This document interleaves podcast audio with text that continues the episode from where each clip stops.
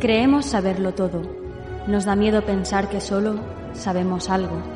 Pero lo que nos aterra es la certeza de que en realidad no sabemos nada.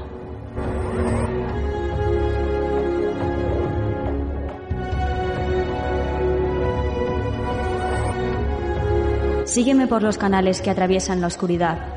Remaremos sin descanso. Iluminaremos juntos los caminos de la noche, abriéndonos paso por el canal del misterio.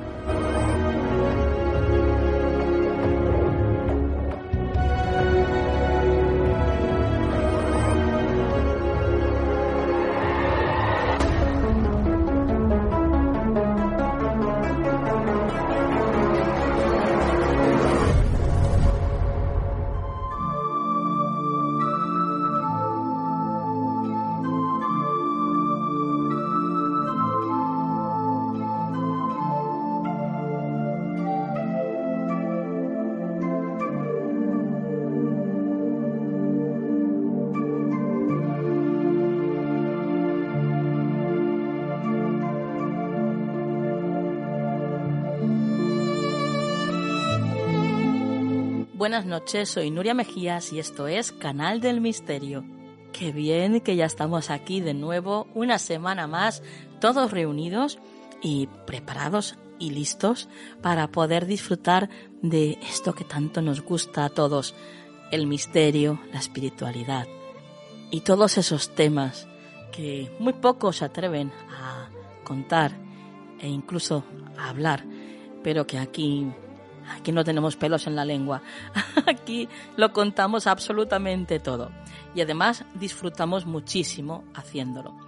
Espero que hayáis tenido una semana maravillosa. Os doy las gracias por estar aquí, fieles a la cita, como cada semana, todos los miércoles a las 7 de la tarde en misteriofm.com, una radio en la que puedes escuchar las 24 horas del día temas relacionados con el misterio y la espiritualidad y también nos puedes escuchar, por supuesto, en cualquiera de las plataformas que está nuestro podcast.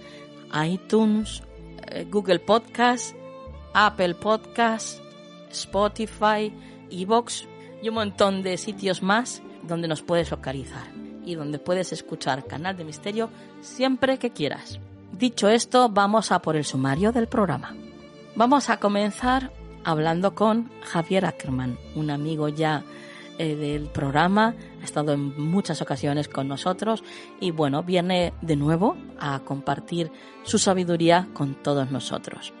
Así que vamos a tener un, un rato de esos inolvidables con, con Javier. También va a estar nuestra compañera Paola Montoya, nos va a hablar de astronomía, como siempre, cosas interesantísimas. Y nuestra compañera Nuria Pérez, también va a estar con nosotros contándonos pues alguna que otra historia de esas que tienen que ver con el más allá. Por supuestísimo, nuestro compañero Juan Perdomo estará con el consejo de la semana.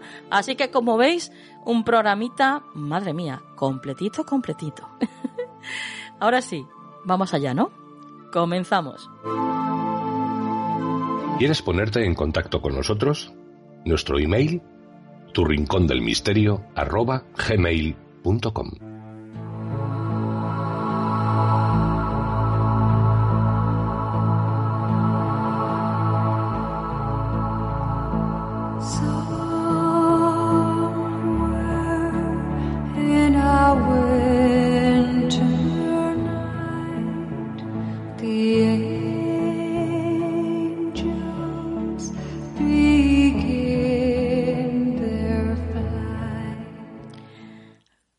Comenzamos el programa de esta noche en una gran compañía. Nada más y nada menos que está con nosotros Javier Ackerman. Buenas noches, Javier. Buenas noches, Nuria. Y sabes que para mí siempre es un honor, un placer, de verdad te lo digo, eh, pues entrar en esta maravillosa ventana que es, eh, bueno, este espacio. Javier, licenciado en psicología, especialista en neuroeducación y neurolingüística, teólogo, maestro de yoga tibetano y autor de 10 libros cuyos derechos de autor fueron donados a fines benéficos sociales. Esto entre un montón de cosas más, como siempre digo. Eh, yo no sé cómo te da tiempo a hacer tantas cosas, Javier, de verdad. Bueno, y yo creo que quizás sea por optimizar el tiempo. Es decir, sí, sí. en mi vida siempre sé, eh, he aprendido por mi familia, mis padres, pero luego, obviamente, mis maestros espirituales y la experiencia en que el tiempo es lo único realmente valioso, es lo único que no te pueden devolver cuando lo estás empleando con otros. Es decir, eh, y cuando lo desperdicia uno mismo. Yo siempre digo que el mm. tiempo, si lo comparamos con el dinero, pues lo que yo no quiero es perderlo en el bingo. ¿Me explico? Sí, sí. es, Total. Es que mi tiempo, que es lo que tengo, es decir, si yo te presto a ti eh, 100 euros o tú a mí, eh, porque te los pido, te los podré devolver o no, pero eso lo puedes volver a conseguir por ventura. Pero el tiempo, ahora mismo, por ejemplo, eh, pues que muchos están empleando en escucharnos o el que lo que estamos aquí es un regalo mutuo, porque realmente eso, ese tiempo empleado no se puede recuperar. Por eso hay que utilizarlo como una semilla, que ese tiempo que has empleado en estar de alguna forma labrando un terreno y echando semillas, que sea algo que aún en el futuro, cuando pase mucho tiempo, haya quedado como algo positivo y que pueda ser para una nutrición física, mental o espiritual. Totalmente de acuerdo. Eh, Javier, hoy estás con nosotros para hablarnos de, de ciertos aspectos y valores que actualmente pues están bastante carentes en nuestra sociedad. Vas a hablarnos sobre el respeto, sobre la tolerancia y sobre la libertad. Madre mía. Nada más y nada menos. nada más ni nada menos, efectivamente. Una tríada, ¿no? ¿Mm? Es decir, este respeto, tolerancia y libertad es una tríada, no son sinónimos, evidentemente, aunque sí son muy cercanos, algunos primos hermanos, pero incluso hay primos hermanos que pueden estar enfrentados. ¿eh? Entonces, sí, sí, son una tríada, es decir, un triunvirato que juntos realmente son los que podemos hablar de una sociedad civilizada basada en una cultura y en una verdadera democracia.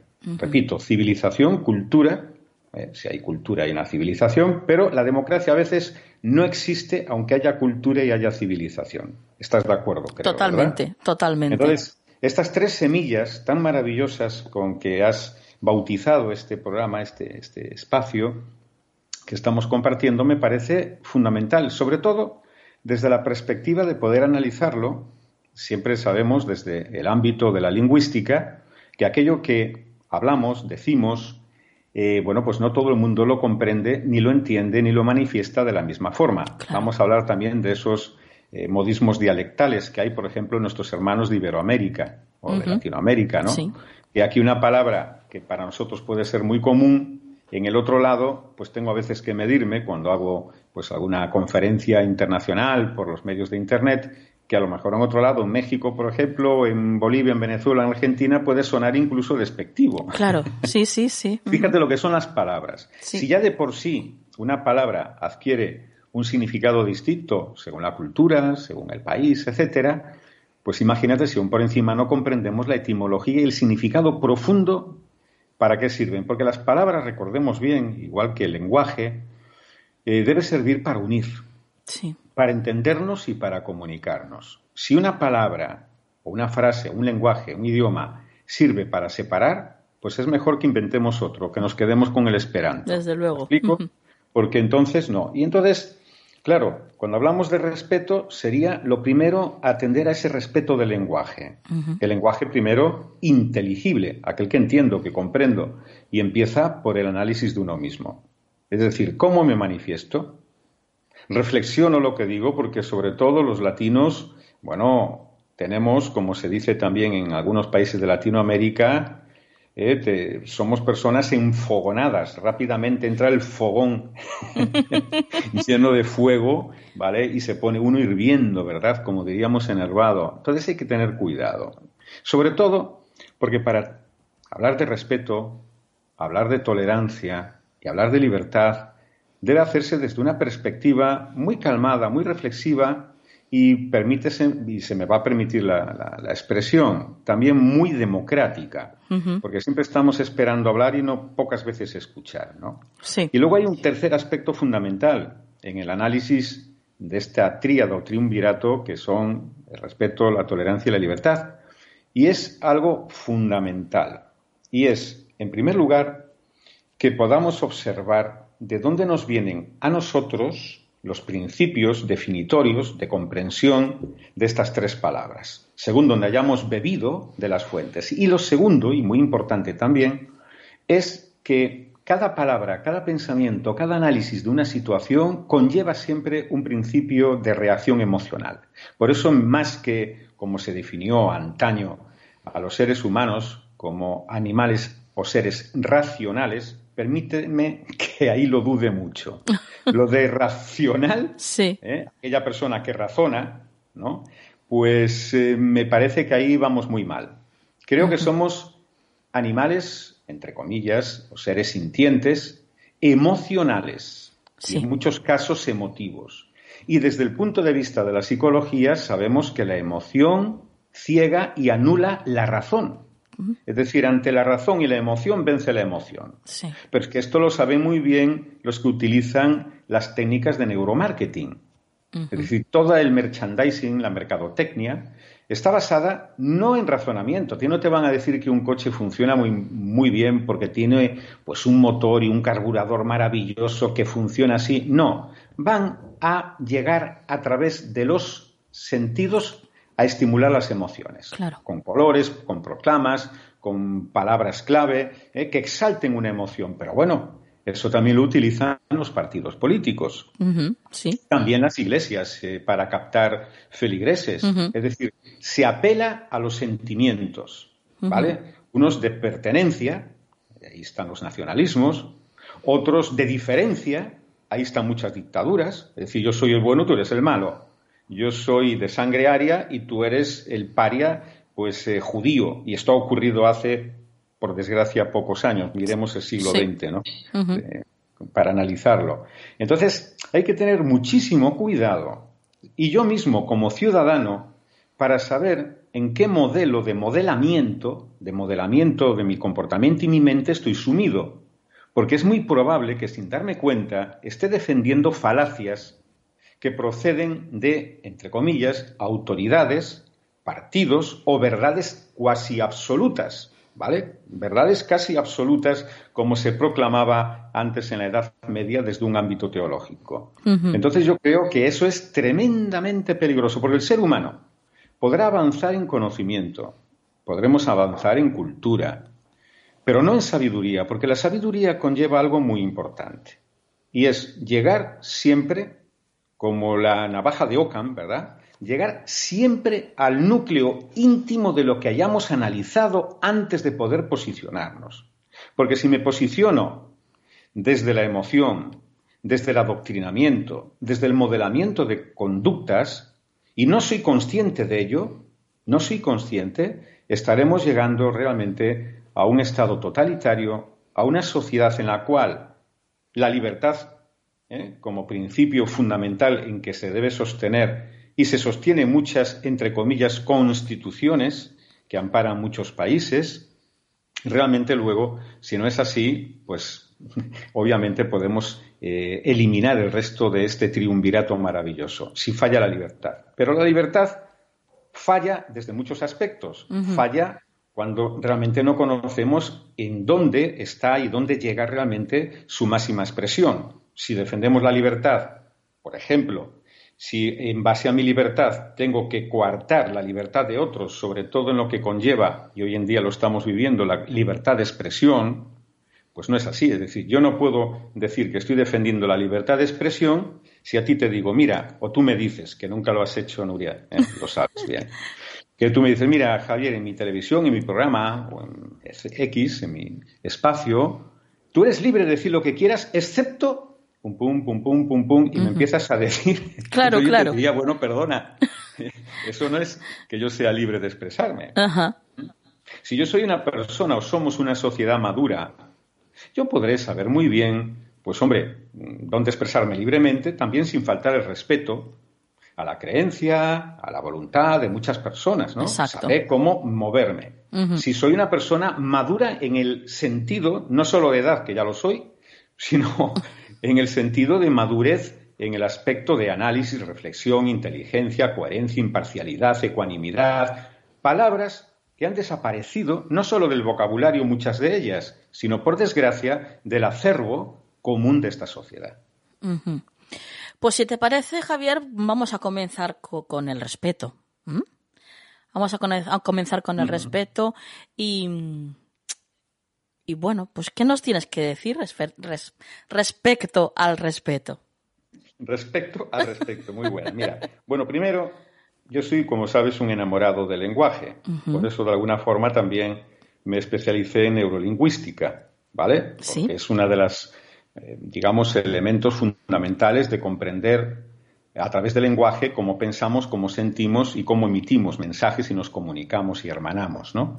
Primero, el respeto de por sí, podríamos decir, de una manera profunda, sería más que, digamos, no ofender al otro, respetar su dignidad, sería considerar la dignidad de esa persona. De hecho, respecto, eh, de, la perspectiva del latín, respectus, viene como la consideración hacia la otra persona, ¿no? Es decir, se trata de que alguna situación que podamos vivir con otras personas lo hagamos para no causarle daño o perjuicio. Y atención, fíjate lo que te digo, aunque esté equivocado, deberíamos utilizar un lenguaje conciliador. Porque si está equivocado y nosotros intentamos amonestarle, faltándole al respeto, aunque nos asista la razón, la perdemos por las formas y por el mensaje. Esto está pasando hoy en día. Sí, sí. Por lo tanto, está pasando hoy en día. Nunca se podrá imponer una idea desde la coerción. La coerción es el chantaje, es de alguna forma el castigo, es la ofensa, es la obligación. Nunca cambiaremos conductas, esto lo sabe la psicología con el castigo, porque conlleva también un castigo una falta de respeto, porque ahí no estamos teniendo consideración por esa persona. Si yo veo a una persona que es analfabeta, ¿vale? Pues mm, obviamente no voy a culturizarla, ni voy a eliminar su analfabetismo si la insulto. Claro. O si sencillamente la margino en absoluto. Y sobre todo si yo soy un analfabeto, vamos, es que ahí es lo que ocurre muchas veces, ¿no? Que a veces Hoy estamos en una especie de campo de batalla de ignorantes en muchísimos temas que se empoderan, ¿eh? se, empoderan de soberbia, de vanidad, intentando ponerse como grandes sabios cuando realmente eso no es así. Mira, Google no es sabio. Google lo que tiene es un almacén de, información, pero la información no nos hace sabios. El conocimiento tampoco, que yo sepa mucho de un tema de psicología, no más astrónomo. Sí, sí. Por, mucho que te veas todos los telediarios. No, y por mucho o te leas todos los diarios. Exactamente, y lea, no, no, no, no, no. Es decir, hay que tener, fíjate, algo que falla mucho en esta tríada es la humildad.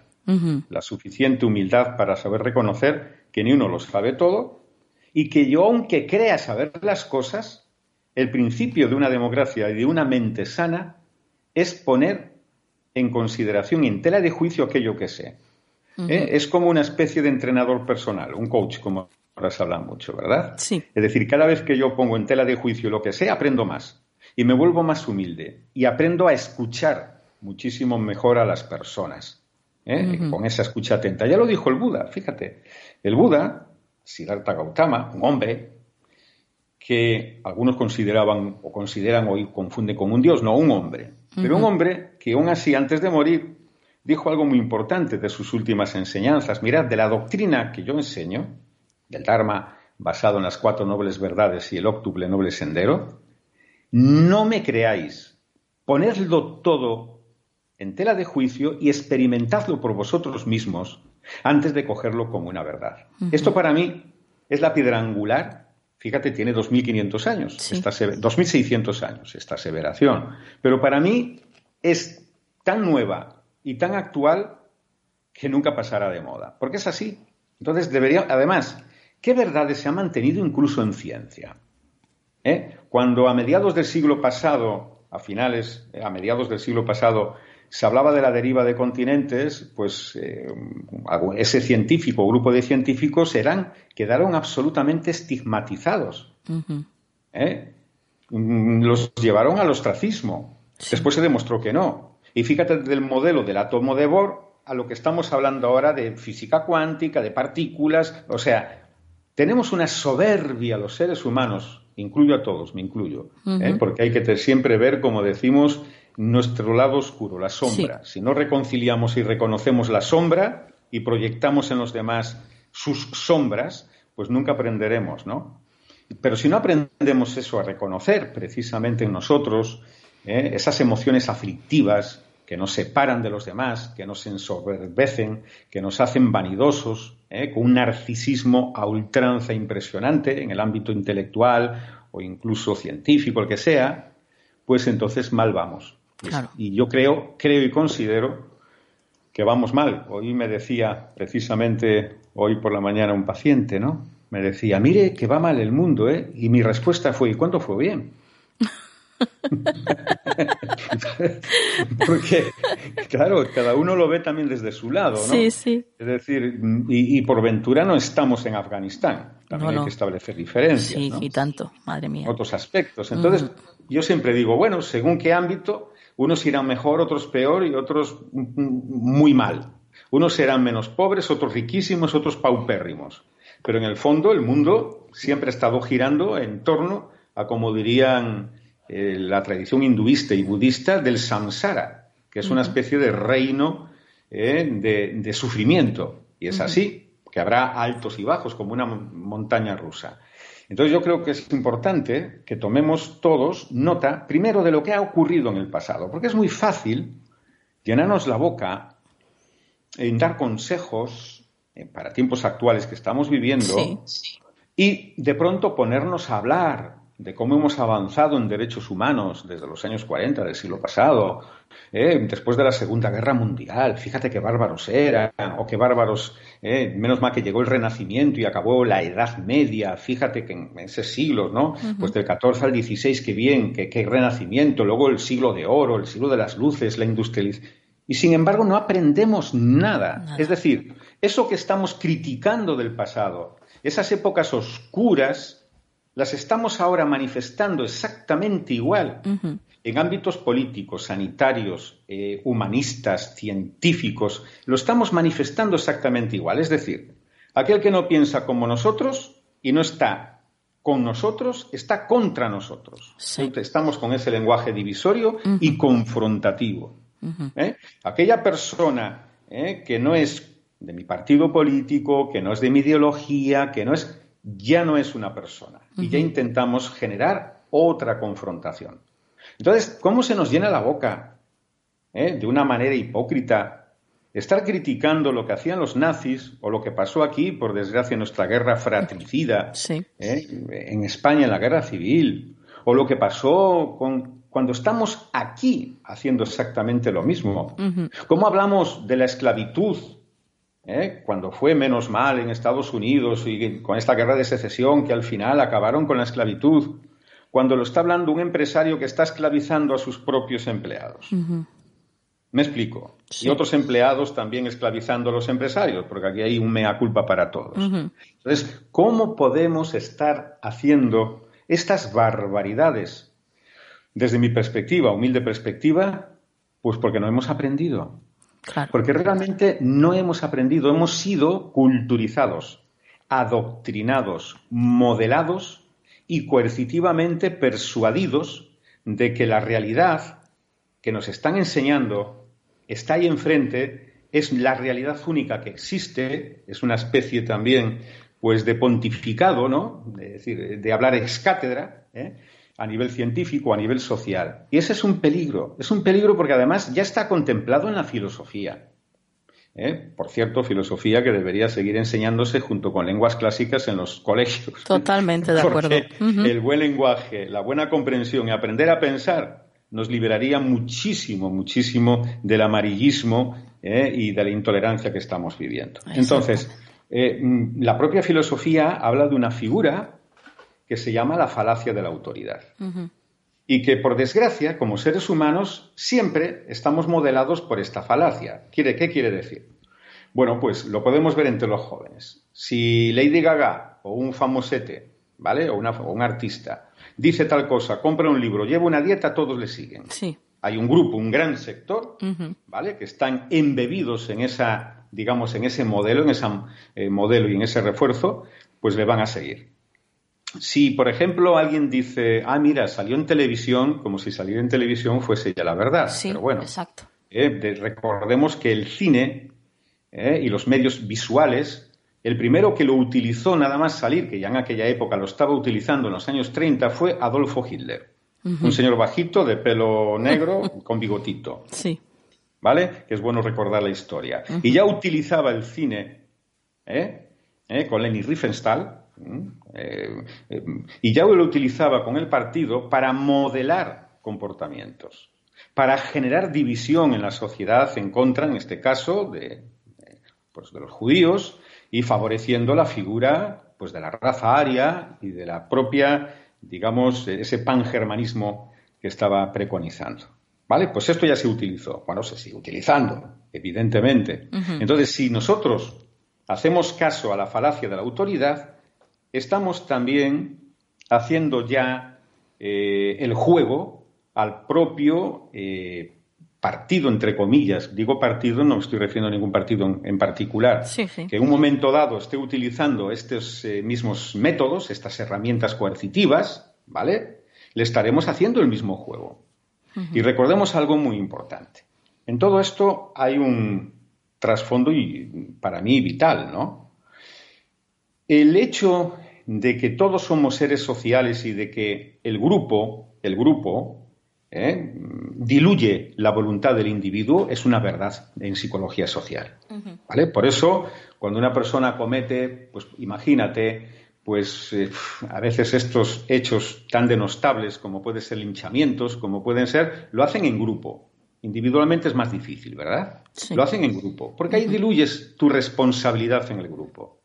¿Eh? Por eso se utiliza mucho la presión social sobre la disidencia, sobre aquellas personas que piensen de forma distinta, como eran, por ejemplo, los defensores de la libertad o, pues, por ejemplo, en la Segunda Guerra Mundial o en la ex Unión Soviética. ¿Mm? Entonces se ponía, lógicamente, al pueblo. Había una frase mm, que fue repetida tanto en el ámbito soviético como en el ámbito germánico nazi en su momento, que era, ya que no podemos poner un policía detrás de cada ciudadano, es imposible, ¿eh? vamos a hacer de cada ciudadano un policía. Ahí está. Y esto es lo que ha ocurrido. Mira, desde, y sin entrar en un análisis en ningún aspecto doctrinal, para nada, solo un análisis, una reflexión. ¿Dónde surgieron los policías de balcón? Pues de los capos, de los campos de concentración. Es decir, es lo mismo, dirán algunos, qué exagerados Javier Ackerman. Bueno, lo acepto, si así se considera la exageración. Bueno, una caricatura también es una exageración, pero a veces define mejor los rasgos de una persona. Desde luego. ¿Vale? Aunque sea una dramatización exagerada. pero bueno, en los campos de concentración nazi, Auschwitz, Mauthausen, etcétera, de triste nombre, pues ahí a los eh, judíos, a los gitanos, ¿eh? pues unos con la estrellita de David, ya se los ponían en las calles, después en los campos de concentración, aquellos que los nazis o los de las SS que gobernaban estos campos de exterminio, pues eh, los hacían jefes de control de los propios prisioneros. O sea, un prisionero era elegido y le hacían capo con K. De ahí surgieron también el nombre de capos hoy en día, como se ha puesto nuestro acervo eh, lingüístico, ¿verdad? Entonces le hacían capo y era todavía más cruel, estos capos eran todavía más crueles que muchos de los jefes de campo y de los nazis y de los eh, militares y soldados de las SS. Con los propios, es decir, ese hombre, eh, ese capo, ese jefecillo que fue empoderado por los nazis solo para tener su connivencia, su, tener mejor alimento, pero sobre todo, sobre todo, mejor consideración consigo mismo ese empoderamiento, esa sensación de poder, esa erótica del poder que tanto se habla, fueron lo que hicieron que muchos de estos fuesen todavía más crueles que los propios jefes de campo. se convirtieron en, una especie de arma, ¿no? También. Es un arma. O sea, es un arma, es un arma instrumental, es un instrumento del sistema.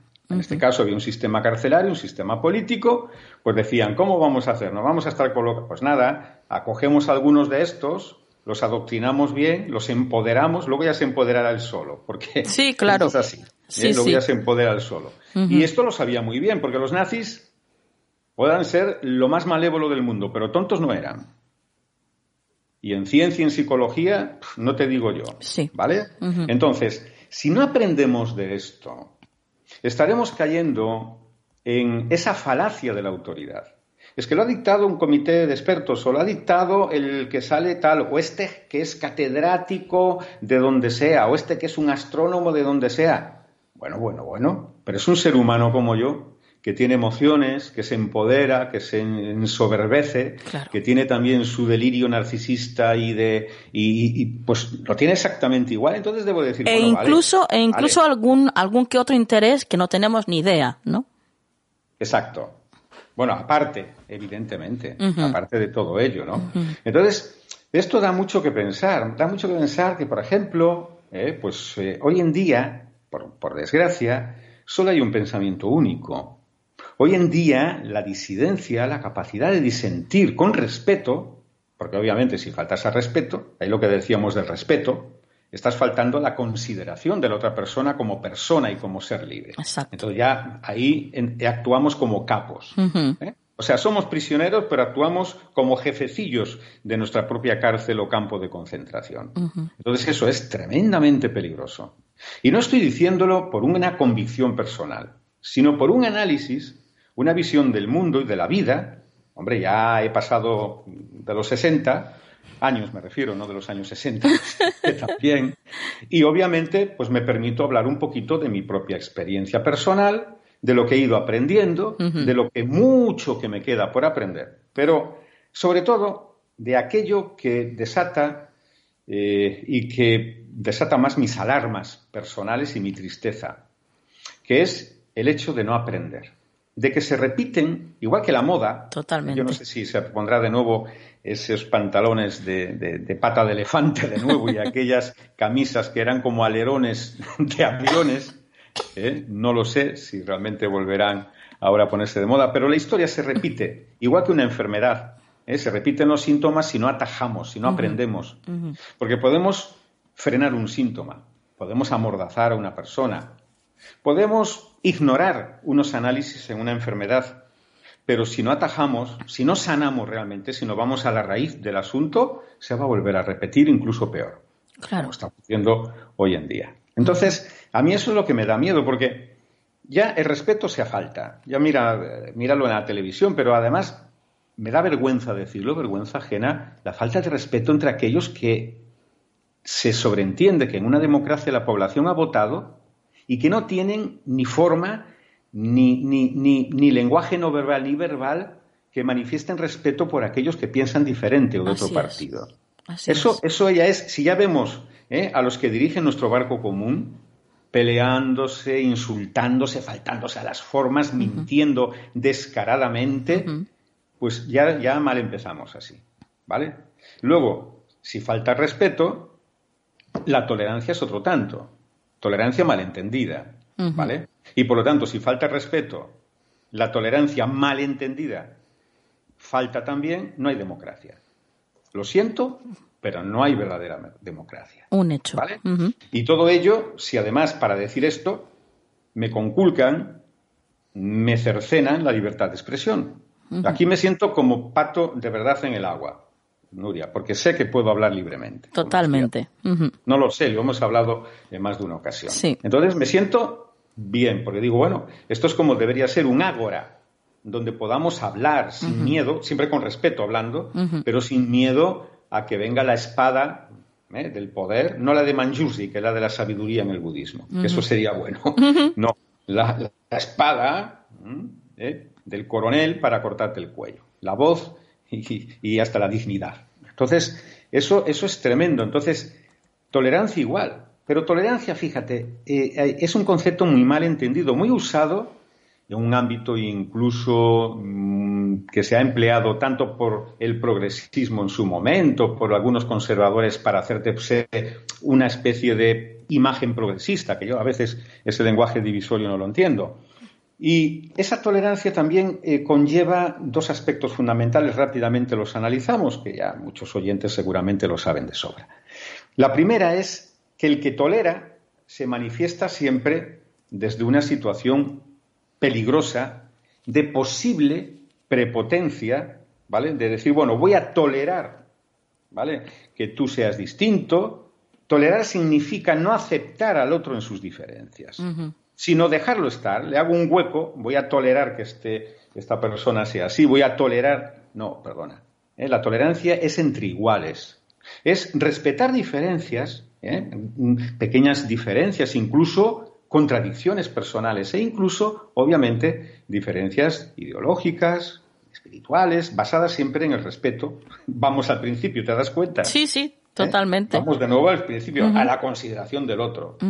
Y luego también hay una falsa tolerancia en la cual conlleva a una indolencia activa, ¿eh? a una, indolencia no activa, ¿eh? que es lo que es una indolencia. Es decir, que si yo, pues, tolero por ejemplo, ciertas actitudes en mi entorno, ¿vale? Lo que estoy haciendo es reforzar el comportamiento de los intolerantes. Esto es así, es decir, si yo voy tolerando ciertas situaciones, ¿vale? Pues por tibieza, por, porque da bien, porque, bueno, no quiero sacar los pies del tiesto, no quiero que me señalen, ¿me explico? Esto en uno de los aspectos podríamos hablar muchos. O, a un caso más crudo, y si se me permite hablar de ello, pues también, ¿eh? pues la mujer que tolera que el marido la maltrate aunque sea psicológicamente. Esa tolerancia no está basada en el respeto, no, en la consideración. ¿Me explico? Por eso es importante analizarlo a nivel social. Es más, si una mujer tolera ciertas actitudes del marido o de sus propios hijos e hijas, pues los está empoderando. Totalmente. Y reforzando, aún todavía como más intolerantes y como más agresores y agresivos. Pasa también con el síndrome del emperador en niños y en niñas. Esos chicos y chicas que cuando llegan a la adolescencia, si no se les ha marcado tampoco una pauta de respeto, basado en el respeto, en la dignidad de la persona, ¿eh? pues llegará un momento en que son ellos los que se empoderan. Hay una frase que ya la he repetido en este programa, eh, tibetana, de la tradición tibetana, que dice, los padres, entendiendo la distinta visión, eh, digamos, cultural, ¿vale? De Oriente a Occidente, pero dicen, si un padre, dice la tradición tibetana, o una madre, educa a sus hijos sin las dos cualidades, va a fallar. Y una cualidad es llevar en una mano una flor y en la otra una vara. Una vara no para pegar, sino para redireccionar. Como las vaquitas o las ovejas, el ganado, para darles un poquito así en el lomo para que no se descarríen o no se caigan o no se pierdan. Dice, porque si a tu hijo solo le das la flor, el día de mañana tu hijo utilizará la vara contigo. Y es una realidad. Sí, totalmente. Es decir, es una realidad. Entonces, tolerar, me explico, una tolerancia parece que es entrar en una especie, pues no, no existe la tolerancia, porque no existe el respeto, porque no existe una madurez social que me haga ver que yo primero tengo que respetarme a mí mismo. Yo no tengo por qué dar normas a la gente, éticas o sociales, de cómo comportarse, si yo mismo no las he integrado. ¿Me explico? Porque la gente, los seres humanos aprendemos por copy model, por copia de modelos. ¿Vale? Entonces, y un hijo aprende de los padres, en parte, pues cómo se van comportando esos padres, ¿eh?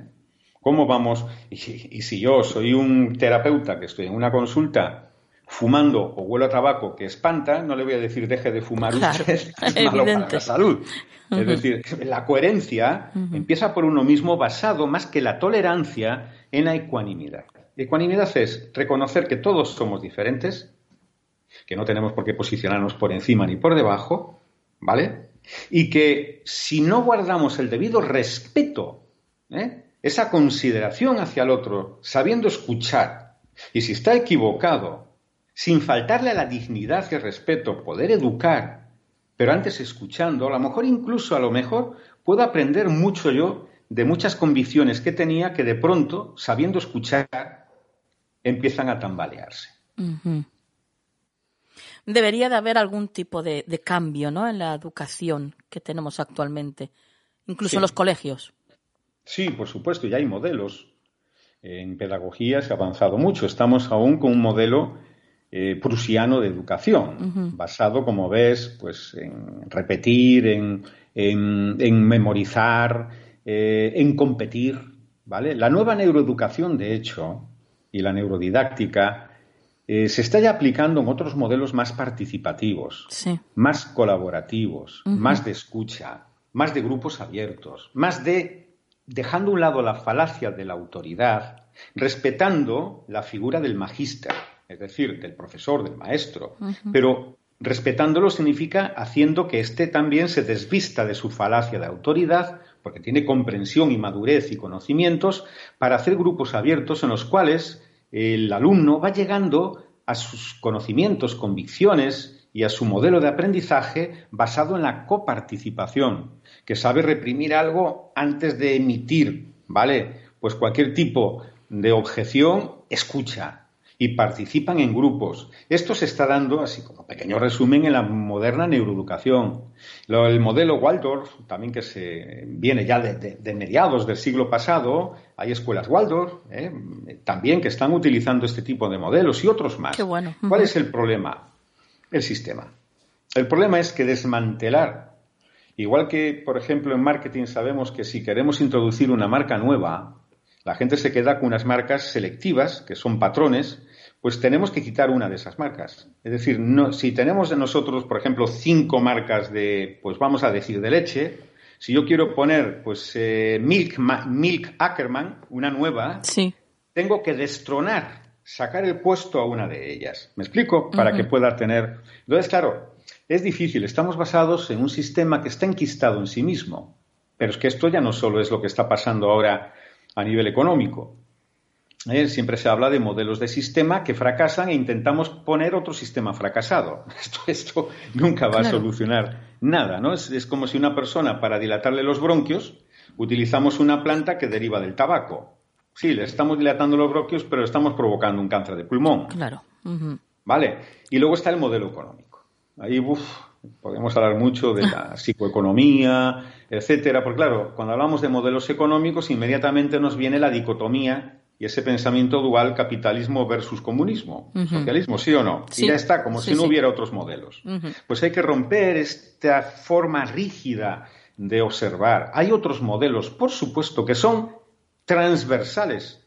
¿eh? Son transversales, cogen lo mejor de cada modelo, que decir que no lo hay es estar ciego, ¿vale? Vamos a coger lo mejor de cada modelo y esos modelos transversales lo hay en economía, los hay, existen, los hay en educación, los hay a nivel sanitario, en el ámbito también de la sanidad y de, los modelos terapéuticos, los hay a nivel político, es decir, el tema que hay que ser valientes, valientes no en el sentido imprudentes y sobre todo insolentes. Eso no es valentía, eso es estupidez, ¿vale? Y eso es autocracia.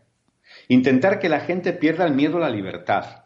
Claro, que salgan, de, que salgan de la caja, ¿no? De una vez. Exacto, de su zona de confort, de la cueva, ¿vale? Y de su zona de confort, ¿vale? Porque es como aquel preso que una vez que está institucionalizado, allí tiene su comidita, allí lo han hecho jefe de planta, allí lo han hecho. Entonces, una vez que sale a la calle, uh, no, no, no, no, no, delinque para volver a, la cárcel, que es lo, es lo que conoce y donde se encuentra bien y donde le consideran.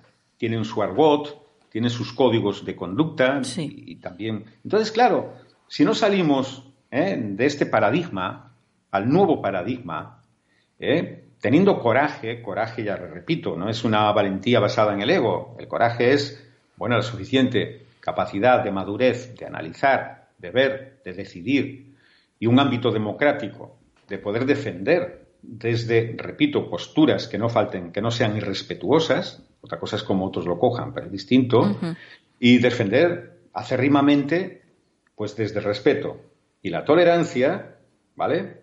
Al siguiente paso, que es una verdadera democracia basada, por ejemplo, en poder expresarnos libremente como grupos sociales. Una democracia que esté basada en los sesgos, en las limitaciones, en las mentiras, en las posverdades, no es una verdadera democracia. Una democracia en la que yo no pueda escuchar. Fíjate lo que te voy a decir, que seguro, seguro que ya voy a recibir menos amistades en Facebook. porque siempre que hablo así pierdo un montón, que lo que me hacen un favor, porque pues tengo un montón de amigos que me gustaría incluir, pero, pero ya he llegado a las 5.000 amistades, casi ya no puedo, ¿no? Tengo que seleccionar. Sí. Pero, pero esto es una realidad. Mira, si realmente no puedo yo, porque si nos tutela un Estado que nos considera tontos, empoderando, empoderando ¿vale? a los menos inteligentes, pues mal vamos. ¿eh? Digo en general, estoy hablando del mundo, ¿vale? que nadie se siente ofendido, porque ofendiditos, ofendiditas y ofendidetes, ya no sé ni cómo hablar, ni cómo expresarme. ¿Vale? Sí. Si realmente, repito, yo no puedo oír libremente en un medio de comunicación no alternativo, no escondidas, ¿vale? No en las catacumbas, no, abiertamente, en ágoras públicas, pues en una televisión, en una radio, en la prensa, entre comillas, ¿eh? no la presa, la prensa, ¿vale? Si no puedo oír libremente a un terraplanista con el director del Instituto de Astrofísica de Canarias, que le dé un repaso, que yo seguro, seguro que estoy convencido que se lo iba a dar, pero tengo curiosidad por ver en qué se basaba su convencimiento de que la Tierra es plana en el caso del terraplanista. Quiero escucharlo. Claro, claro, claro. ¿Eh? Quiero escucharlo. O a un vacunas y a un antivacunas. Sí, sí. Me explico, a un médico pro y a un médico anti, pues quiero escucharlos. Claro. A no quiero solo escuchar los pro. Exactamente. Porque así vamos hacia una dictadura global. Yo quiero ser una persona que escuchar y a un mal llamado negacionista versus, pues ahora como le llaman, covidianos, covid, yo qué sé. Es decir, es que aquí paradójicamente, el que no es de uno o de otro recibes de ambos lados. El que está en, tierra de nadie, ¿verdad? Pero no es una tierra de nadie, es la ecuanimidad. Es decir, yo quiero escuchar a hombres de ciencia, quiero escuchar un verdadero periodismo libre, donde dé cabida incluso a lo más rocambolesco, a lo más estrambótico, pero que no me digan no y que no me pongan como disculpa que es para preservar nuestra salud física, mental, social o individual o colectiva. No me sirve. Porque eso lo decían los nazis exterminando precisamente eh, a los que no eran de raza aria. No me sirve. O Pol Pot exterminando a 6 millones de personas, ¿vale? A 6 millones de personas, aún hace relativamente pocos años, ¿eh? porque eran intelectuales y porque no eran realmente gemeres rojos. No me sirve. A mí me sirve escuchar, me sirve analizar, me sirve desde la ecuanimidad poder ir nutriéndome incluso, incluso de aquello en lo cual yo creía que estaba muy separado de esas convicciones y a lo mejor me da una nueva visión, pero libre. Y esto nos lleva a la libertad. Entonces, si no hay, y vuelvo al principio, por eso es bueno para progresar, regresar. Correcto. explico? ¿Eh? Para progresar, regresar un poquito a donde estábamos y ahora progresar hacia donde estamos. Entonces, si yo quiero realmente defender una democracia, es defender la libertad, defender la tolerancia bien entendida y defender el respeto. Y por encima de todo, fíjate lo que voy a decir, que soy un profundo defensor de la libertad de expresión. Es mal atribuida esta frase a Voltaire, que no era de él, pero realmente mm, vale la pena decirla, decir, mire, yo no estoy de acuerdo con usted, pero pelearé, otros dicen que dijo mataré, que ya sería también muy fuerte. Un poquito menos tolerante. Pelearé con coraje, ¿vale? Para que usted pueda decirlo, para que usted pueda expresarlo. Porque si yo tengo la verdad, ¿de qué tengo miedo? La verdad nos hace libres, lo dijo también un gran maestro de luz, ¿verdad? la verdad nos hará libres. Entonces, si yo tengo la verdad, no tengo miedo. Si yo soy un astrofísico, no tengo miedo de que un terraplanista me haga dudar. Claro. Y si tengo argumentos y tengo conocimiento, pues podré expresarlo y a la gente que me escucha también libremente, pues podrá decir, anda, pues tiene razón. Entonces no debo tener miedo. Yo no tengo miedo a perder mi fe. Las tengo, tengo mi fe muy reflexionada, una fe basada también en el análisis crítico, por supuesto, pero conciliar pues la ciencia, la neurociencia con la, por ejemplo, con algunos caminos espirituales que tú bien sabes que trabajo, para nada, porque ni pontifico a través de ellos y sobre todo me baso en decir exactamente lo mismo que decía el Buda, no intento adoctrinar, Intento sencillamente sacar de la gente el coraje. Lo que Erich Fromm decía del miedo a la libertad es una realidad. Lo que Víctor Frankl, este gran psiquiatra ¿eh? de la logoterapia, que estuvo en un campo de concentración, una persona que, bueno, en fin, que para mí tiene un valor supremo, nos puede enseñar mucho de cómo sacar lo mejor de nosotros, porque en situaciones difíciles hay una purga, es igual que una diarrea. Si yo en una diarrea no estaba en ayunas, pues solo va a sacar un poquito de líquidos y nada más. Pero si he estado comiendo como verdaderamente un condenado, ¿vale? Pues entonces obviamente va a salir mucho fuera, que es lo que está saliendo en cada crisis social que se manifiesta. Pasó los 40, 30, 40, y está pasando ahora. Entonces sale la rabia, salen además, fíjate, proclamas que van en contra de la inteligencia, de la razón y de la coherencia. No digamos ya del respeto, la tolerancia, ya no, ya no digamos eso. ¿Vale? Y lo estamos viviendo y eso es tremendamente peligroso. ¿Vale? Es decir, a mí, pues eh, no quiero perder el tiempo en aquellas discusiones que cuando me di cuenta estoy viendo que estoy ante un muro. Y no el de las lamentaciones, que hay en el muro de las lamentaciones, que como sabes son los últimos vestigios de la destrucción del muro de, Jerusalén, el, construido por Salomón, bueno, pues obviamente pues están hablando con Dios. En su creencia, los judíos ultraortodoxos están ahí hablando con Dios. Pero una persona que no sea creyente está hablando con un muro. Entonces, creo que hay que pensar libremente, libremente, en, en qué creo, qué es lo que veo en mi entorno, si yo te estoy diciendo a ti, bueno, bueno, bueno, Nuria, tú esto no lo puedes decir y no emitas esto, no digas esto, yo tengo que escucharme. Primero escucharme, es bueno grabarme. Hoy tenemos estos aparatitos, ya iba a decir, mira que antiguo soy, una casete. grabarme, ¿no? Y poder coger y escuchar. A ver, a ver, o sea, grabarme en 24 horas. Poder recoger los WhatsApps y todas las intervenciones de Internet solo en 24 horas. Y de verdad, si no me sonrojo, es que no he aprendido. Sí. ¿Eh? Y lo digo por todos, ¿eh? incluyo. sí, sí, sí. Aunque procuro ser, y yo para digo, para muestra un botón, que vean mis redes sociales, si realmente siempre no trato de ser coherente y consecuente lo que digo con lo que hago. Claro. ¿Vale? Esto es para mí un fundamento. ¿Que me equivoqué en el pasado muchas cosas y he tenido que cambiar de convicciones? Por supuesto. Bueno, eso es evolucionar, ¿no? Vale, es evolucionar.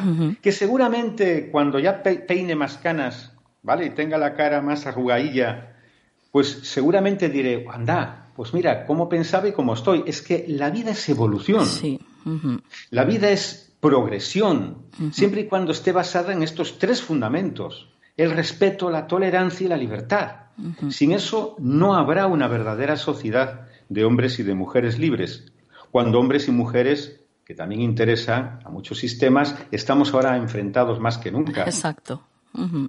Cuando nos enfrentamos por idiomas, por territorios, em, por pensamientos, por modelos sanitarios, por pensar sencillamente de otra forma, sin imponer, porque cuando imponemos no vencemos, nunca venceremos. Podemos ganar una guerra, ¿vale? Perdón, ganar una batalla, pero no la guerra. ¿Me explico? Sí, sí. Podemos estar ahí un tiempo. Mira, estuvieron los eh, comunistas en la Unión Soviética 80 años, eh, los nazis 13 eh, años, mal que bien, más o menos 13 años. pues aquí tuvimos a un señor también bajito y con bigote que estuvo treinta y pico años, 38, casi 40 años, pero no es eterno. Y cuando parece que hemos aprendido aquellos que vivían en las llamadas dictaduras y se les llenaba la boca hablando de tolerancia, de respeto, de libertad de expresión, de pronto, ah, se nos ha olvidado. ¿Por qué? Porque no conectamos con el ser. Nuria, no conectamos con el ser. No hablamos con nuestro corazón. No hablamos desde la racionalidad de la coherencia y la ecuanimidad. No evaluamos humildemente nuestro comportamiento. No nos damos cuenta que somos motas de polvo, de estrellas en el espacio cósmico y nos creemos realmente aquí todos el Monte Everest, ¿verdad? Sí, sí, sí. ¿Eh? y se nos llena la boca de proclamas, fíjate. Como decía en el Partenón, ¿verdad? Yo solo sé que no sé nada. Pero de lo poquito que sé, conozco la nada. Bueno, pues nosotros, Javier, nosotros desde aquí, como siempre, desde Canal del Misterio, eh, invitamos e incluso, em, entre comillas, empujamos a la gente a que sean libre pensadores, a que no se queden con, con lo primero que les metan en el cerebro, que sean libre pensadores y que además tampoco se queden en eso, sino que pongan en acción aquello que piensan. Pues me parece que es maravilloso, pero te digo que has convertido este canal del misterio en un pugilato MMA. de artes marciales mixtas, de verdad. Porque defender hoy en día lo que tú estás diciendo y lo que yo he intentado, de verdad, ¿eh? con todo mi corazón, con toda mi alma, con todo mi cariño, ¿eh? ¿Eh? y diciendo que pongan en tela de juicio lo que he dicho, pero con razonamientos válidos. Sí. ¿Vale? Con razonamientos válidos. Pues bueno, ahí estaremos. Como digo yo, ya peino bastantes canas y bueno, pues espero también peinar muchas más. Y si no, bueno, pues por lo menos si miro hacia atrás y gracias a ágoras, a pues eso, puertas que se abren como la tuya y que espero que sea Nuria de verdad de corazón por muchos años, porque es un sitio donde se respira realmente libertad. Porque nunca me has dicho, y lo digo, y no es un peloteo, lisonjerías las mínimas, ¿eh? pero es la verdad. ¿eh? No es nada almibarado. Nunca en tus programas, ya que me has invitado, he visto de ti que me digas, no digas esto, no digas esto otro, siempre me has dicho, habla de lo que quieras. Yo incluso un día te dije, ¿te acuerdas? Dice, oye, pero de lo que sé y a ti, dice, tú a mí, por mí no te preocupes. Sí. sí, en mi nave mando yo. Así es, así es. Así que te lo digo, gracias Nuria de corazón, porque esto es un privilegio, poder hablar libremente, poder expresar, poder manifestar. Y si podemos llegar, ya lo digo a todos los oyentes, a un oyente que por lo menos pueda considerar esta reflexión y empezar a buscar en sí mismo, ¿no? Cómo ha actuado, cómo piensa, lo que dice. Yo he visto y leo bastante en grupos de, Internet en los, en los, que participo y en los que pongo. Puedo leer crítica, que me encanta, aprendes mucho, y puedo leer también mucha lisonjería, que también aprendes a controlar el ego, que es bueno, ¿no? Sí. Pero también veo en muchísimos grupos una ira, una inquina, una mm, psicopatía colectiva tan grande, o sea, tan grande con aquel que piensa diferente, pero en uno u otro ámbito, ¿eh? Que realmente eso me provoca ira ya no, enojo tampoco, hace muchos años que llegué, pues ese lobo se ha ido convirtiendo en un cordero, ¿no? Pero sí que es cierto, me provoca tristeza. Y lo que espero también soy una persona que tiene un moderado optimismo, digo moderado. Eh, y por, eso estamos aquí, hoy, ahora mismo, Javier. De que esto, mm, poquito a poquito, la gente va a empezar a despertar. Sí, totalmente convencida. Ese despertar colectivo, ¿eh? no lo digo en un sentido tampoco esotérico. No, no, no. Un despertar consciente ¿no? a esta realidad. Y precisamente cuando se está a punto de despertar, pues es cuando, cuando estamos en la noche más oscura del alma, ¿no? Es cuando estamos en ese Hades, en ese descenso, a ese infierno, ¿eh? y es entonces cuando realmente podremos todos, realmente desde el respeto, la tolerancia y la libertad, construir entre todos juntos un nuevo paradigma y un nuevo modelo, que estoy convencido, estoy convencido que se creará en el futuro. Así es, totalmente.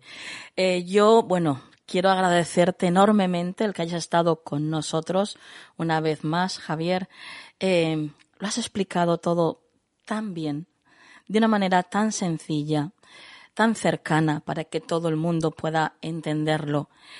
Y quiero agradecértelo, agradecértelo desde lo más profundo de mi corazón porque hacía mucha falta que alguien como tú se dirigiera a la gente, a, los oyentes de, este humilde programa y que, bueno, y que aportes, como siempre, tu luz, que, siempre nos ayuda muchísimo. Gracias por tus palabras, Nuria. De verdad, sabes, y lo sabes bien, que lo hago de corazón. Que si mañana tengo que rectificar, vengo aquí, hago un mea culpa. ¿Eh? Vamos, oye, Javier, dijiste esto. Pues cierto.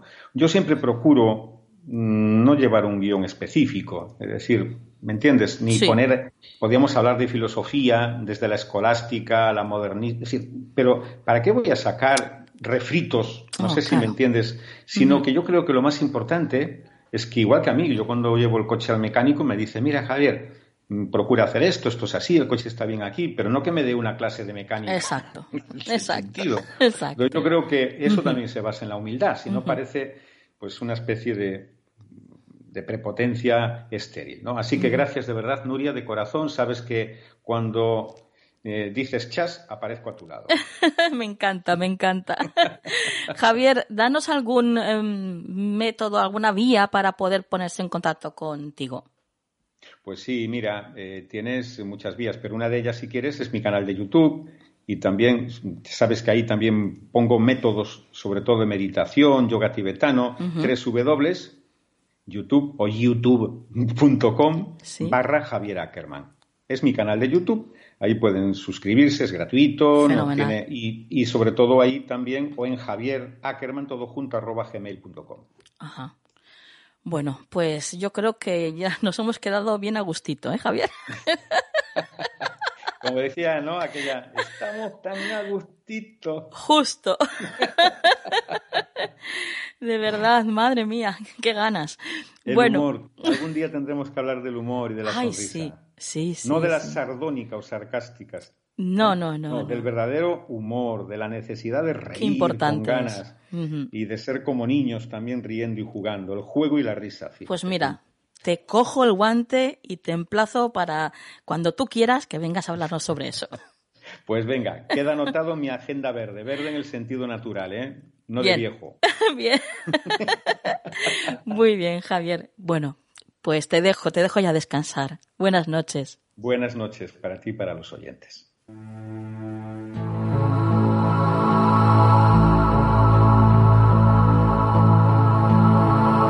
¿Quieres ponerte en contacto con nosotros? Nuestro email, tu rincón del misterio, arroba gmail.com.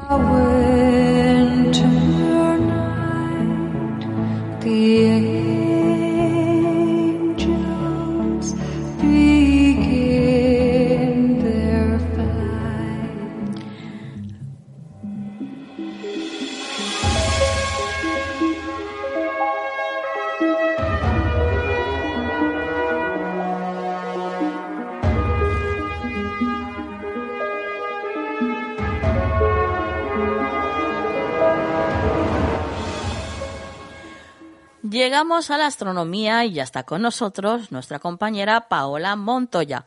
Buenas noches, Paola. Hola, buenas noches, Nuria. Buenas noches a todos sus oyentes. Estamos aquí una vez más ya preparadas para poder hablar de las noticias de astronomía.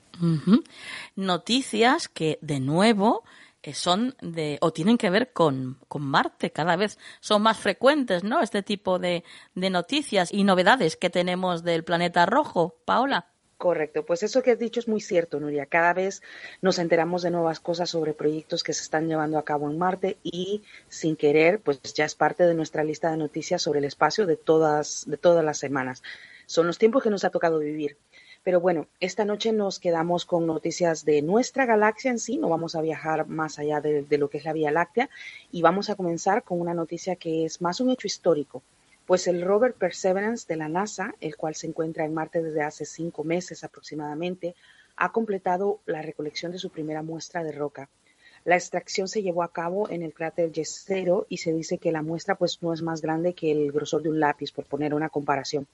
Hasta el día de hoy, Nuria, todas las misiones a Marte que involucran recogida de muestras del suelo o del aire, pues han sido analizadas por pequeños dispositivos a bordo de los rovers pues que son auténticos laboratorios que toman las muestras y luego envían los resultados a Tierra en forma de datos. Esta vez, la muestra tomada por el Perseverance será recogida y será enviada a la Tierra para ser analizada aquí en nuestro planeta. Existe ya un proyecto llamado, eh, por su nombre en inglés, Mars Sample Return de la NASA y de la agencia, conjunto con la Agencia Espacial Europea, que planea pues una serie de misiones futuras para ir a recoger los tubos de titanio que contienen estas muestras recolectadas por el rover para traerlas a la Tierra a que sean analizadas aquí. A pesar que los rovers pues están bien equipados, como te dije, para poder realizar estos análisis eh, de las muestras ahí en Marte, acá en la Tierra pues evidentemente contamos con, con mejores opciones para tener resultados más precisos y técnicas diferentes. Claro. Eh, es por esto, Nuria, que esta noticia pues, puede ser tomada como un hecho histórico para la exploración espacial.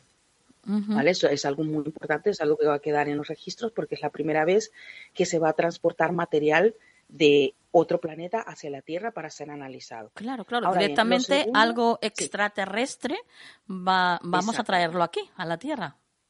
Eh, en, un, en un, lo, que, ah, lo que llaman los científicos en un ambiente controlado, porque las muestras han sido recogidas en unos tubitos de titanio que son sellados herméticamente para evitar la contaminación y van a ser abiertos aquí también en otro ambiente especial para poder eh, evitar pues que patógenos o lo que sea, no sé cómo, cómo le llaman los biólogos, puedan interferir o contaminarse y, pues ya tenemos la experiencia de lo que sucedió con las muestras en la Luna.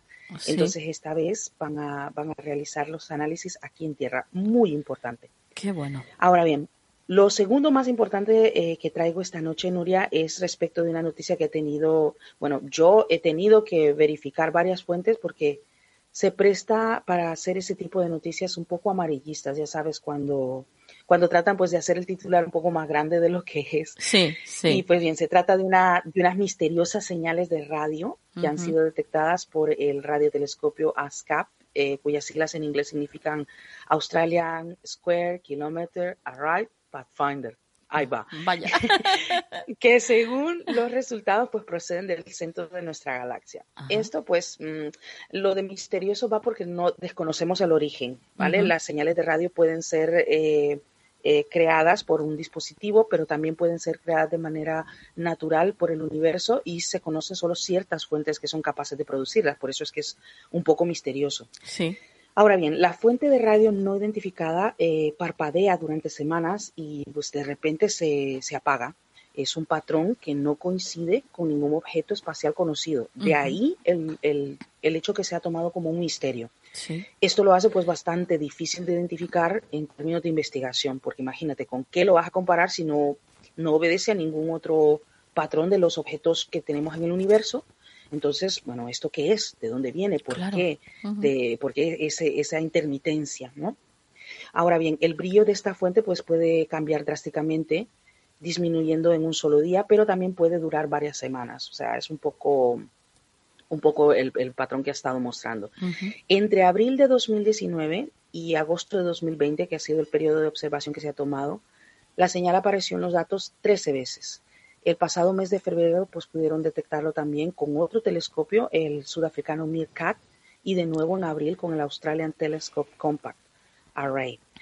Por sus características, Nuria, esta fuente pues ha sido descartada ya para ser una estrella que es eh, una estrella tipo flamígera, o sea que suele son unas estrellas que suelen tener emisiones de rayos X que se corresponde con las de radio. Ha sido descartada, no es, ya sabemos que no es esto. Así como también pues se ha negado que se trate de una estrella binaria también que emiten rayos X. Estrella binaria es que tiene dos soles, ¿vale? Sí. Eh, estas producen de vez en cuando pues estallidos de rayos gamma y también se ha eh, eliminado la posibilidad de que sea una supernova, porque vamos, una supernova pues va a ser una sola vez y luego eh, esto pues tiene un patrón de repetición. Sí. En fin, se ha eliminado cualquier otro tipo de fuente de radio que sean transitorias en el universo. Ahora bien, el objeto cósmico sí comparte algunas propiedades con un tipo de señal eh, misteriosa, también situada cerca del centro de la Vía Láctea y conocida como eh, transitorios de radio del centro galáctico. Tres de ellos pues fueron identificados en la década del 2000 y otros aún están pendientes de confirmación. En última instancia, según los expertos, Nuria, ningún objeto conocido explica completamente las extrañas señales. Nuestra única esperanza, pues, son futuras observaciones, las que podrían arrojar un poco más de luz sobre este objeto en el centro de nuestra Vía Láctea, pero de momento, pues, tenemos que, comparar nada más con la información que ya tenemos. Ahora bien, para finalizar, ya seguimos eh, hablando del centro de nuestra galaxia, nos vamos a quedar ahí con esta otra noticia eh, que dice que los científicos encuentran una posible explicación. Ahora vamos a pasar de señales de radio al misterioso resplandor del centro de nuestra galaxia.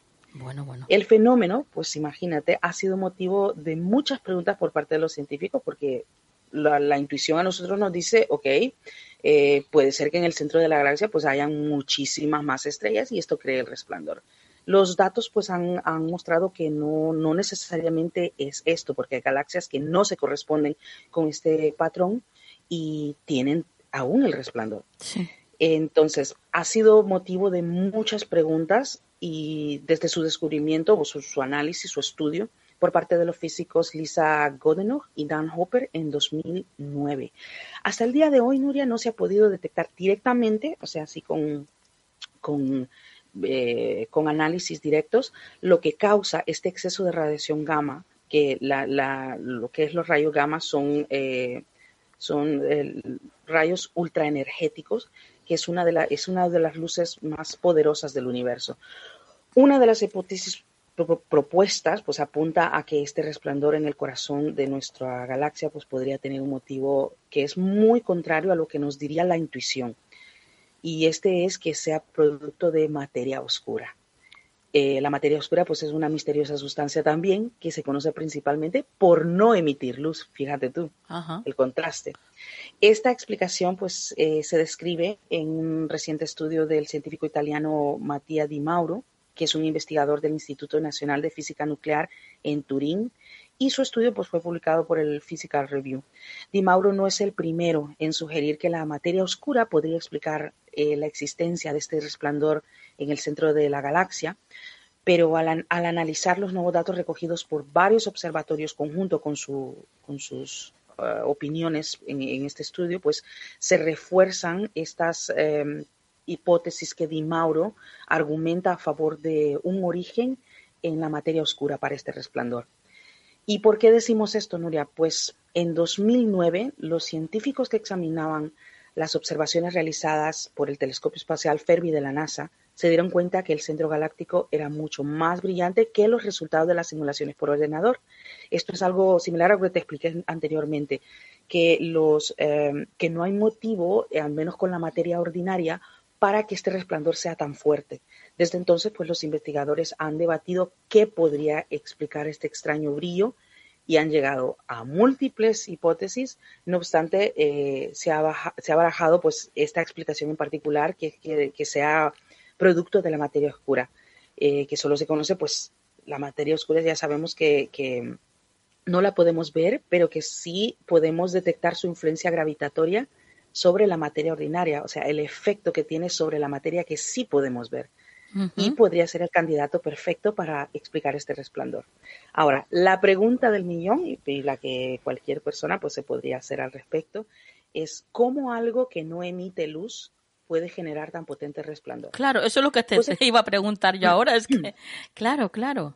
Claro, es lo, es lo que te decía, es, es contraintuitivo pensar que algo que no se ve, que solamente tiene un efecto gravitatorio, pueda generar este resplandor. Pues se cree que puede, eh, la explicación más sencilla, eh, esto es un misterio para la astrofísica moderna, Nuria, pero la explicación más simple que te puedo dar es que la materia puede venir, la materia normal puede venir, digámoslo así, en dos sabores, como el ice cream que puedes escoger.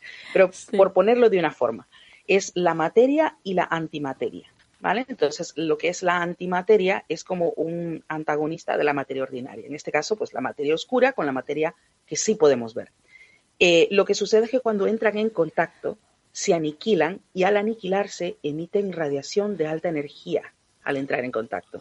Estas aniquilaciones podrían ser la fuente de este misterioso resplandor, aunque esta explicación pues está muy lejos de confirmarse, se necesita muchísimo más para poder decir esto es.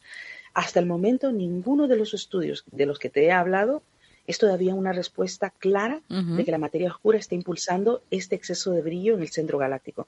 Sin embargo, Nuria, aún queda muchísimo camino por recorrer para llegar a entender completamente esto que sigue siendo un gran misterio de nuestra galaxia. Bueno, bueno, bueno, qué interesante. Y bueno, cuánto aprendemos contigo siempre, Paola. Es que es así, es un hecho, la verdad. Muchas gracias. Gracias a ti por acercarnos siempre de una manera tan fácil y, sencilla, pues este tema tan maravilloso como es la astronomía, ¿no? Y que parece, parece cuando, cuando cuando lo escuchas, eh, hablas, uno, escuchas a gente que terminología y, parece que, que te, te aparta un poco de ello porque dices, bueno, es que es un lenguaje diferente, no voy a comprender nada, ¿no? Pero, pero gracias a gente como tú, pues que tiene esa capacidad para comunicar ese don, aparte que se nota que, te apasiona, que te, que te encanta, ¿no? Y ese es eh, mi objetivo, Noria. Yo agradezco muchísimo la, la, oportunidad que tú me das porque esta es una forma de poder explicar, eh, como tú dices, con otro lenguaje para que pueda ser entendido por todos. No hay ni mejor ni peor, sino que sea entendido por todos y que sean cosas que nos empiecen a interesar. Es que, es que nos acercas, nos acercas a la astronomía. Así, pues a lo mejor a lo mejor si no, no hubieras estado en nuestras vidas, pues no nos habría interesado tanto. Pero es que, eh, sí, es verdad, Paola, pero es que tú has hecho que, que nos enamoremos de la astronomía también. Muchas gracias. Así que gracias. Entonces, he cumplido con mi cometido, entonces. bueno, pues entonces todos felices, fenomenal. fenomenal. Paola, tus vías de contacto. Muy bien, me pueden encontrar en Twitter como Pau Montoya29. Eh, también estoy en la Administración de Astronomía en tu bolsillo y en Instagram como Pau Montoya29 también. Muchísimas gracias y hasta la próxima. Hasta la próxima, compañera.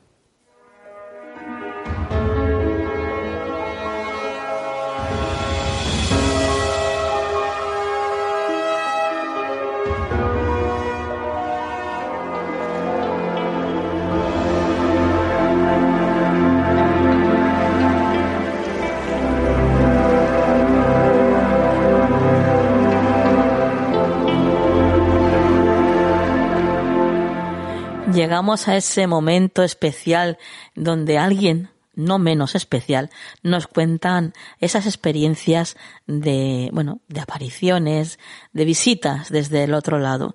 Ya está con nosotros Nuria Pérez. Buenas noches, Nuria. Hola Nuria, buenas noches. ¿Qué tal? ¿Cómo va todo? ¿Qué tal el verano? ¿Cómo ha estado todo? Eso te iba a preguntar yo, compañera. ¿Qué tal el veranito? Cuenta, cuenta. Pues muy bien se cumplieron las metas. Sí.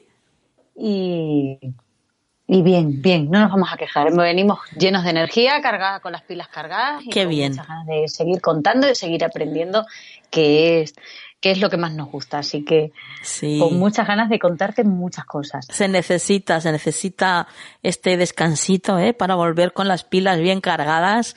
Y, y bueno, pues ya estamos aquí disfrutando de nuevo de todos nuestros oyentes, que, que bueno, que ellos también nos echaban mucho de menos, la verdad. Claro, y nosotros a ellos. Y tanto, y tanto. Bueno, Nuria, cuéntanos.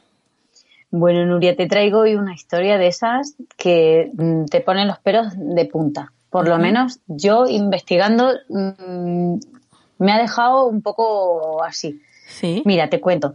En el año 2011, una chica eh, de New Jersey que se llamaba Nina de Santo, sí. Eh, de origen, era de origen brasileño y de origen portugués. Ajá. Bueno, pues ella tenía un centro de estética en, en, New Jersey, en los Estados Unidos. Sí.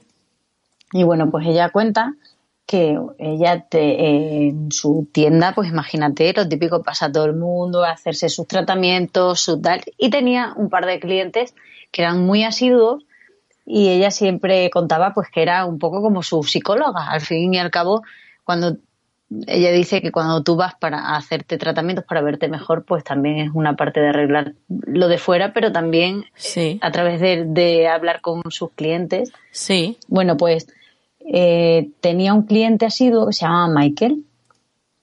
Y bueno, Michael empezó a pasar una temporada bastante mala porque eh, tenía problemas emocionales, acababa de separarse de su mujer le había pedido el divorcio, la custodia de los niños y se entera Michael que su exmujer ha iniciado una relación con su hermanastro. Total, que Nina se convirtió en su, su psiquiatra, como quien dice, particular. Sí. Bueno, pues llega una noche eh, está Nina a punto de cerrar su, su centro y aparece Michael. Y dice, hey Michael, eh, hola Nina, ¿qué tal? Y le dijo, Michael, ¿qué tal? ¿Qué te pasa? ¿Estás bien? ¿Estas horas de venir? Y le dijo, sí, sí, estoy bien, no te preocupes. Le dijo, solo quería pasar por aquí un minutito, no tengo mucho tiempo. Solamente vengo a decirte que gracias por todo, por escucharme y por haber estado ahí como la amiga que no eres, pero que en verdad sí has sido. Sí.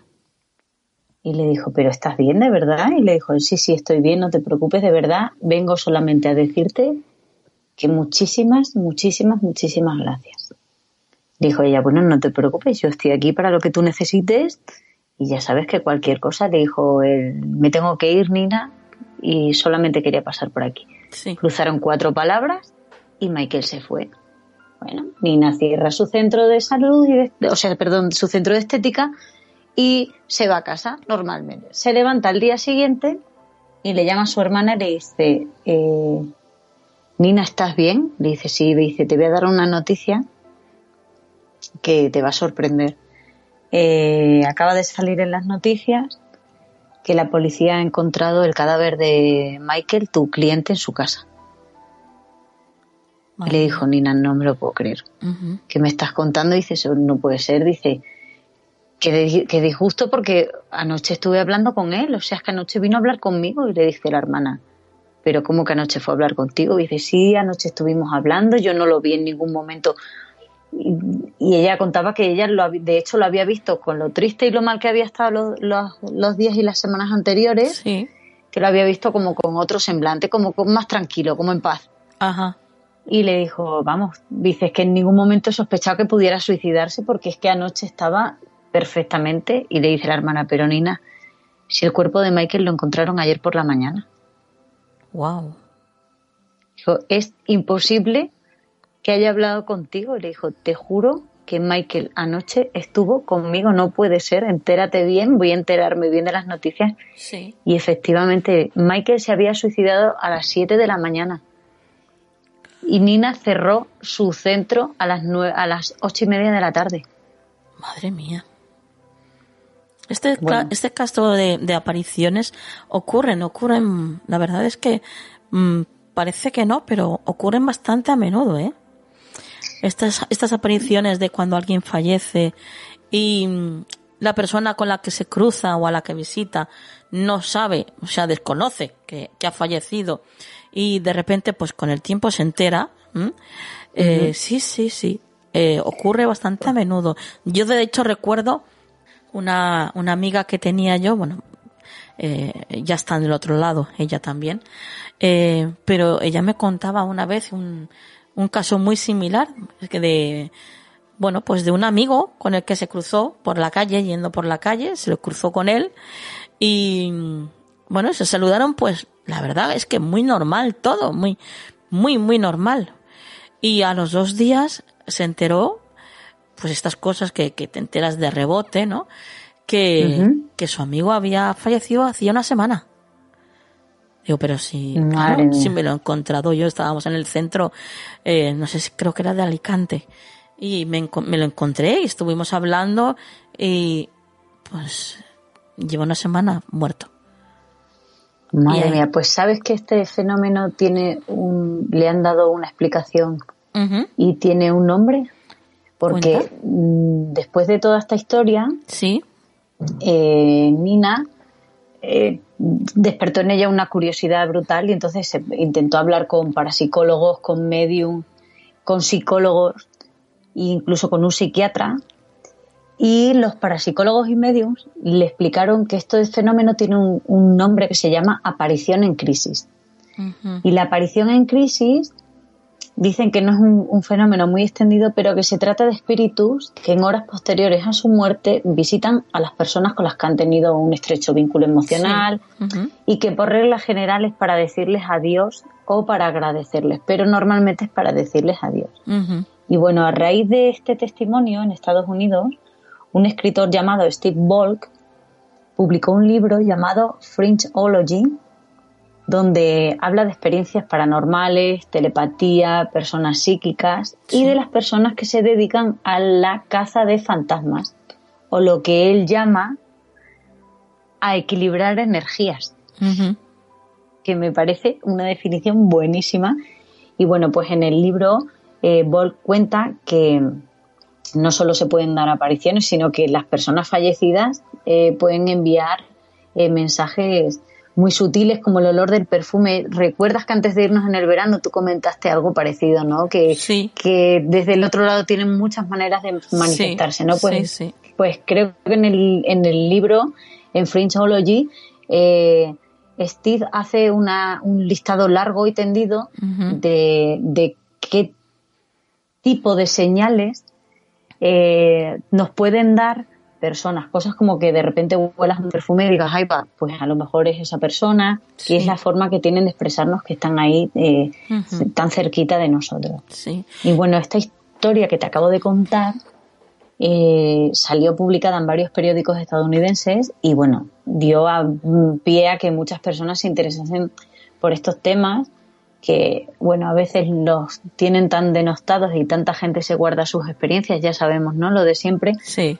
Y bueno, y la versión en español se publicó en el periódico digital mexicano Expansión el día 26 de septiembre de 2011. Ajá. Pero yo estoy buscando a ver si hay en español alguna traducción de Steve Ball de Fringeology, porque me va a encantar leer el libro. O sea, yo lo recomiendo, pero no lo he leído, con lo cual eh, yo si encuentro la versión en castellano, eh, la comentaré o la pondré en el Twitter para que todo el que quiera claro. verlo, saber de él, pues para que se, se guíe por el libro, porque eh, por lo que he leído es bastante bueno.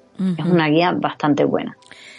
Bueno, bueno, bueno, qué bien, qué bien que, que existan estos contactos con el otro lado y que pueda haber la posibilidad de que, pues de que ellos se comuniquen con nosotros, ¿no? Porque al fin y al cabo son ellos los que deciden y eligen el, el comunicarse, los que tienen, por lo visto, pues esa posibilidad más, eh, más fácil que nosotros, ¿eh? Que nosotros hacia ellos. Pues Así sí. que, bueno, lo dejamos aquí, Nuria, tus vías de contacto. Pues mis vías de contacto, como he dicho antes, yo os dejo mi Twitter, que es Nuri con Y, P de Pamplona, C de Cáceres, C de Cáceres. Nuri P C. Perfecto. Bueno, pues compañera, hasta la próxima. Hasta la próxima. Un besito a todos. Buenas noches. Buenas noches.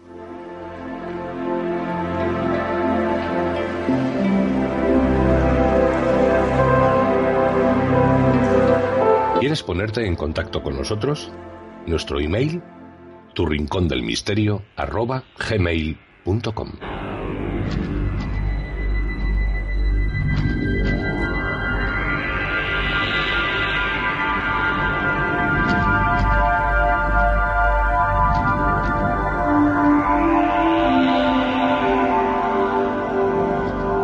consejo de la semana en Canal del Misterio.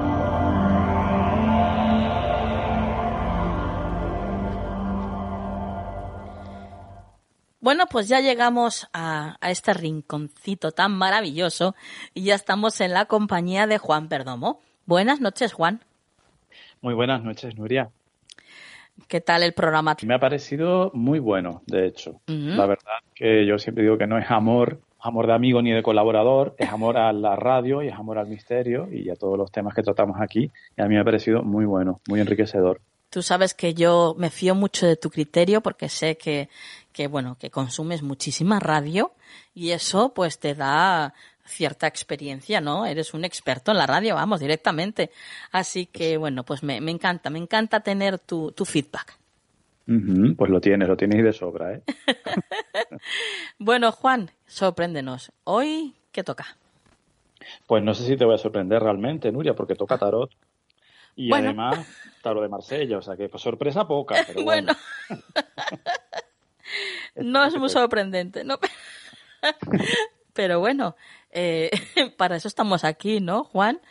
Efectivamente, efectivamente, para, para, hacer lo que nos manden. Exacto. Vamos a, a ver qué nos dicen tus maravillosas cartas para la semana que viene, Juan.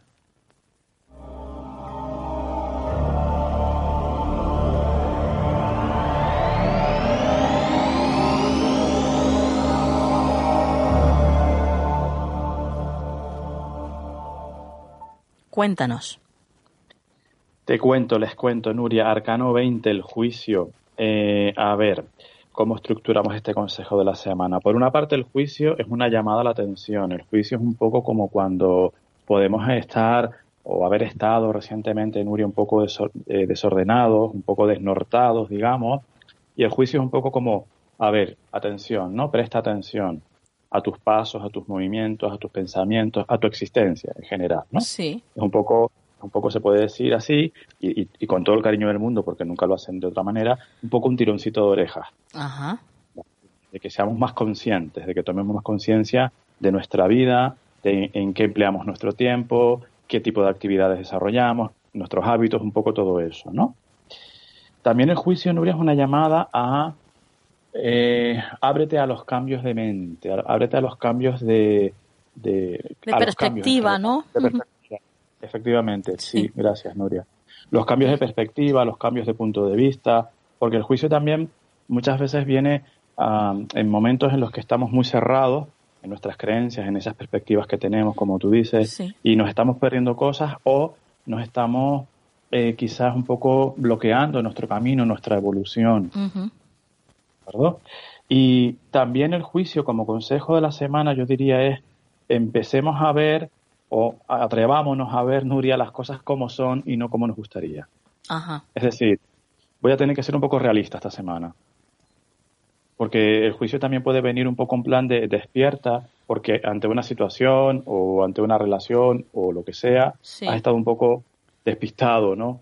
O has creído ver cosas que no son y te toca afrontar una realidad que eso no quiere decir que sea nada malo, todo lo contrario. Sí.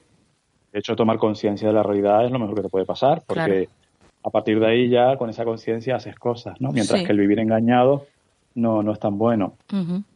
Pero sí que, eh, como, como colofón final diría, consejo de la semana, aprendamos o atrevámonos a ver las cosas como son, eh, quitémonos un poco la venda, que a veces nos la ponemos por apego, por, en fin, por comodidad, por muchas cosas, por lo que sea, ¿vale? Sí. Pero atrevámonos esta semana a decir, vale, mira, esto es así y lo tengo que aceptar y a partir de aquí a ver qué hago. Es muy importante esta semana, en todo caso, la toma de conciencia, Nuria. Bueno, bueno, bueno. Pues eh, faena, ¿eh? Sorpresa no sé, pero trabajo. Faena, faena. ya te digo, ¿eh? Madre mía. Así que nos pondremos a ello. Sí, sí, no, no hay otra. Bueno, Juan, tus vías de contacto. Claro que sí. farotarot.gmail.com, el correo que pueden escribir, 691 402 203 con el más 34 delante, se llaman de fuera de España o escriben de fuera de España. Y en redes sociales, Facebook, YouTube y demás, Juan Perdomo. Pues compañero, hasta la próxima semana. Hasta la próxima semana, Nuria.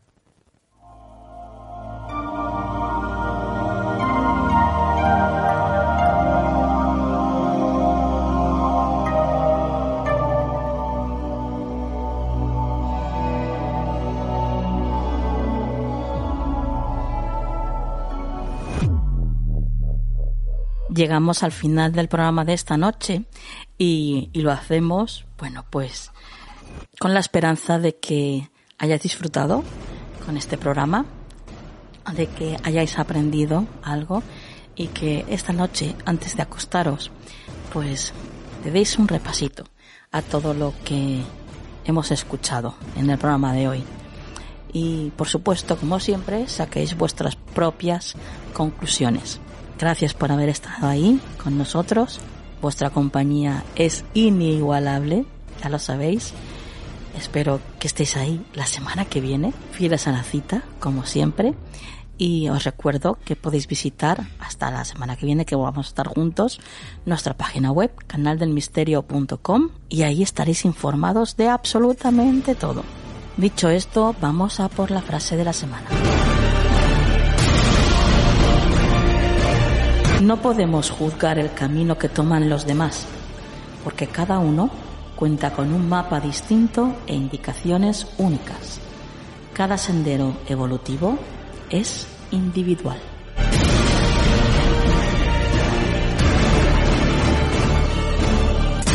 Que la luz esté siempre en vuestras vidas. Hasta la semana que viene.